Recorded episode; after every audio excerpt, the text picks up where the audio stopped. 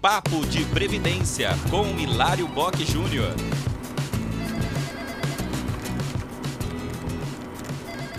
O nosso assunto de hoje é a Lei de Diretriz Orçamentária, a LDO, de 2022, que prevê as situações para 2023. E aí nós vamos abordar três assuntos: o salário mínimo, os benefícios de prestação continuada da LOAS e o valor dos benefícios e aumento de aposentadorias do INSS. Bom, mas antes de tudo, vamos explicar o que, que é esta LDO e qual é a importância dela.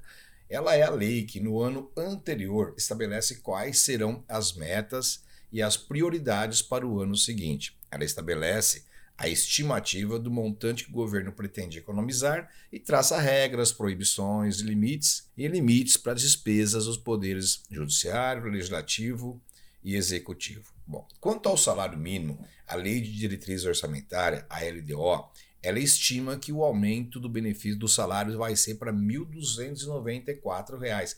Mas este aumento não tem aumento real, não.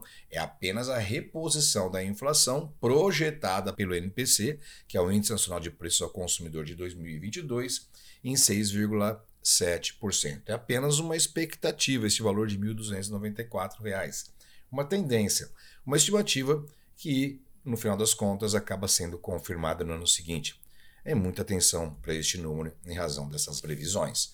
Bom, quanto aos benefícios de prestação continuada, a previsão é que 4,9 milhões de pessoas sejam beneficiadas. Este número ainda deve até aumentar, viu? Porque existem muitos processos represados na Previdência Social e que precisam ser analisados. Essa situação é preocupante porque as pessoas destinatárias deste benefício são aquelas de baixa renda, pessoas com mais de 65 anos de idade ou que possuem algum tipo de incapacidade ou deficiência de longa duração.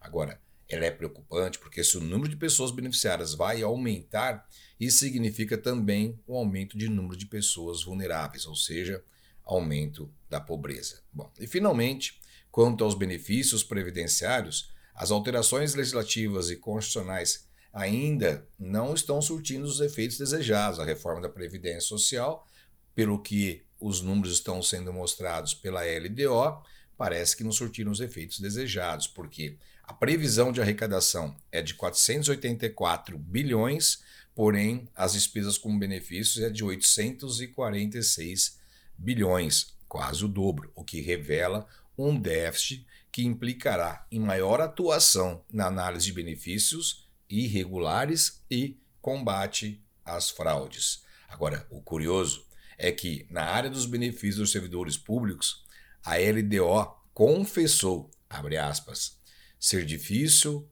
estimar o valor porque cada órgão público, estados, municípios, União e Distrito Federal, paga com seus recursos próprios. Então, não se tem uma previsão daquilo que vai se arrecadar e nem daquilo que vai se pagar.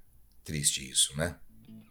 Acompanhe mais notícias em contábeis.com.br.